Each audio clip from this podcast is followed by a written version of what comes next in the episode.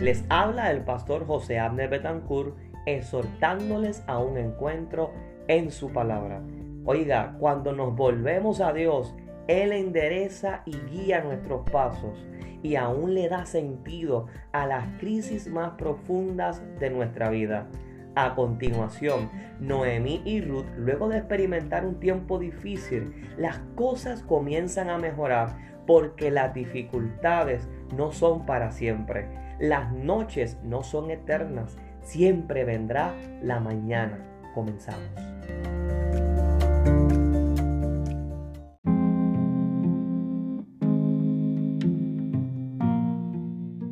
Bienvenidos, un abrazo grande en el Señor a todos los que se están conectando a este segmento en las diferentes plataformas, en diferentes partes del mundo. Qué bendición poder encontrarnos en este espacio. Continuamos trabajando la serie del libro de Ruth y hoy nos acercamos al capítulo 2. Noemí y Ruth llegaron a Belén y como hemos compartido en otros segmentos, llegan con las manos vacías llegan en pobreza y con mucha necesidad. No olvidemos que eran dos viudas y en el tiempo antiguo ser viuda representaba una gran calamidad, un gran problema, una gran aflicción. Pero a pesar de todo, logran establecerse allí en Belén. Y este capítulo comienzan a ocurrir cosas buenas y extraordinaria. Así que acompáñame para que podamos descubrir estos principios que la palabra del Señor nos da, los cuales nosotros debemos aplicar en nuestro diario vivir. Una de las cosas que me llama la atención de este capítulo número 2 es la actitud de servicio y de perseverancia de Ruth. Escuche, Ruth le ruega a Noemí que le dé la oportunidad de salir al campo a recoger espigas. Ruth tiene una actitud extraordinaria de servicio y de esta manera ella continúa mostrando su amor a pesar de la aflicción y de la prueba que está viviendo por Noemí. En otras palabras, aquella promesa que ella declaró, tu Dios será mi Dios, a donde tú vayas iré, no fue un mero sentimiento, sino un compromiso de vida. ¿Por qué ella deseaba salir a los campos a recoger espigas? Pues mire, en Levíticos capítulo 19, verso 9, manda a los granjeros de Israel que no recogieran toda la cosecha en sus campos. Se le mandaba que dejaran algo al cosechar. Este era uno de los programas de asistencia social de Israel. Los granjeros no debían cosechar sus campos completamente para que los pobres y necesitados pudieran venir y espigar lo que sobraba para ellos. Esta es una idea fantástica, es una manera extraordinaria de ayudar a los pobres. Mandaban a los granjeros a tener un corazón generoso y a la misma vez mandaban a los pobres a estar activos y trabajar para obtener su comida. Y era una manera de proveer alimento, ¿verdad? De una forma digna. Así que esto también nos enseña a nosotros a ser generosos con aquellos que están pasando por alguna necesidad, a ser sensibles y si Dios nos ha dado y nos ha bendecido, poder identificar la necesidad de otros y poder ayudar en el momento que ellos necesitan. Así que muchas cosas pudieron pasar por la mente de Ruth, pero algo está claro, ella se llenó de valor, no se quedó allí a esperar eh, por el alimento, sino que se levantó. Y eso me llama mucho la atención porque nos enseña que en momentos tenemos que actuar, en momentos tenemos que movernos en fe. Y yo pregunto, ¿qué hubiera pasado si ella se hubiese quedado allí esperando que alguien tocara la puerta? Eh, si ella hubiese esperado, eh, esperando toda la noche orando, no. Ella se movió en fe Así que al igual nosotros a nuestras oraciones tenemos que ponerle acción. Y eso me llamó mucho la atención porque ella salió. Y dentro de todos los campos que existían en aquel momento en Belén, comenzó a espigar en aquel que la detuvo. Lo que parecía una casualidad era de hecho la bendición que Dios tenía reservada para ella, pues el dueño de aquel campo era Hoy nosotros conocemos el final de esta historia, Pero Ruth en esos momentos desconocía Desconocía que la providencia de Dios, que la mano de Dios la estaba guiando al lugar de provisión. Y es que cuando nosotros nos volvemos a Dios y permanecemos en Él, encontramos bendición para nuestras vidas.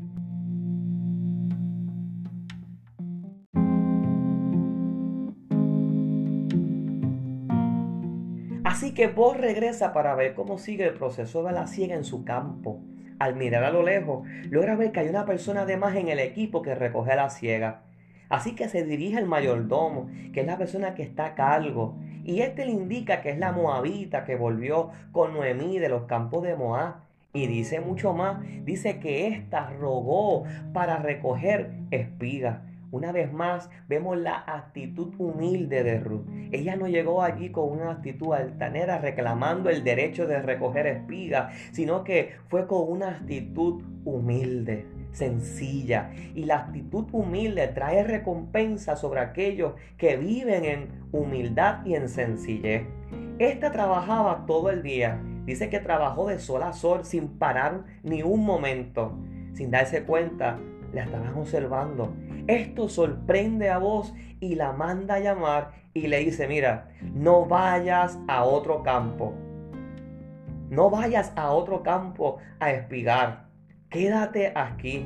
Y dio la orden a que sus criados no la molesten y que cuando tuviera sed viniera y tomara del agua.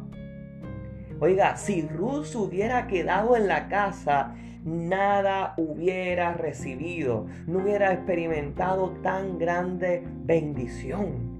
Esto sorprende a Ruth y ésta se inclina a tierra en un acto de humildad, no de adoración, de humildad, y dice, ¿por qué he hallado gracia a tus ojos? Y vos le respondió, He sabido todo lo que has hecho con tu suegra después de la muerte de tu marido y que dejando a tu padre y madre y tierra que naciste, has venido a un pueblo que no conociste antes. Oiga, vos conocía y había escuchado de lo ocurrido con Ruth.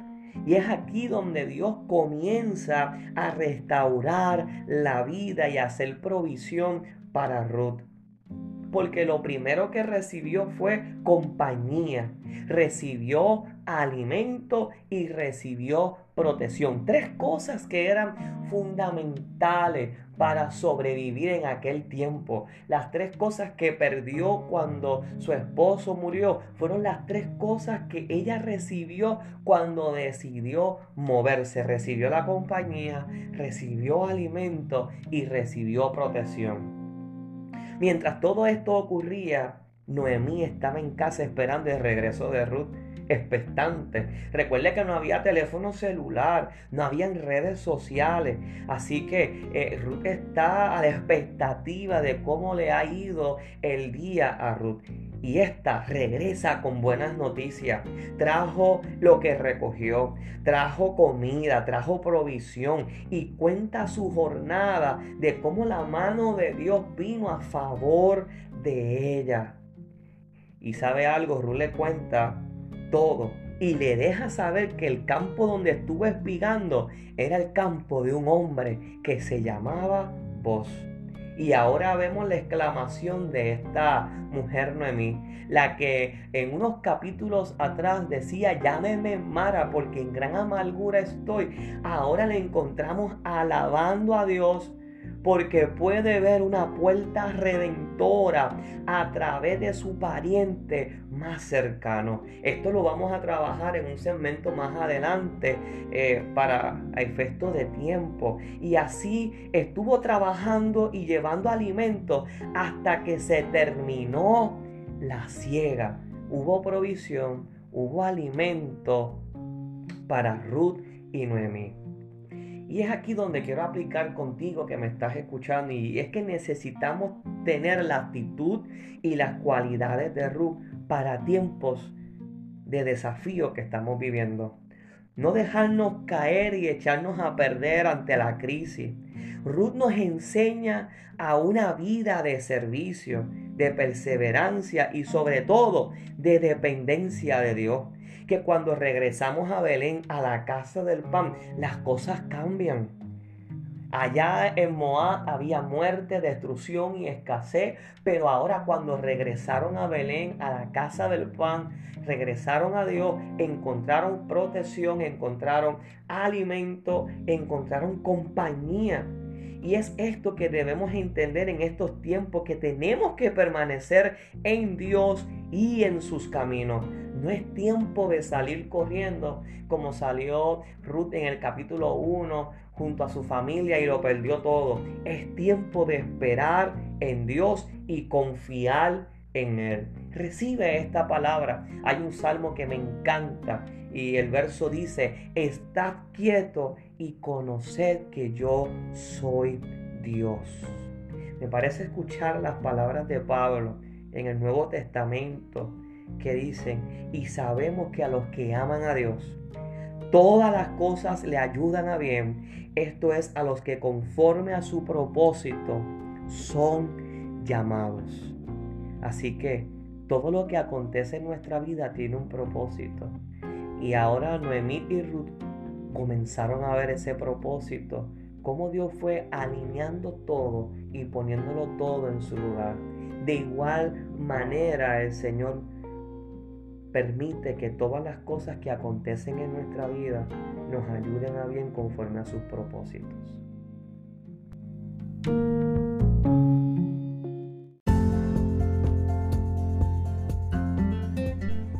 Hasta aquí llegamos al final de este segmento. Para más contenido, búscanos a través de las redes sociales bajo José Abner Betancourt. Si este segmento ha sido edificación a tu vida, escríbenos y comparte para que cada persona tenga un encuentro en su palabra. Hasta la próxima. Que Dios te bendiga siempre.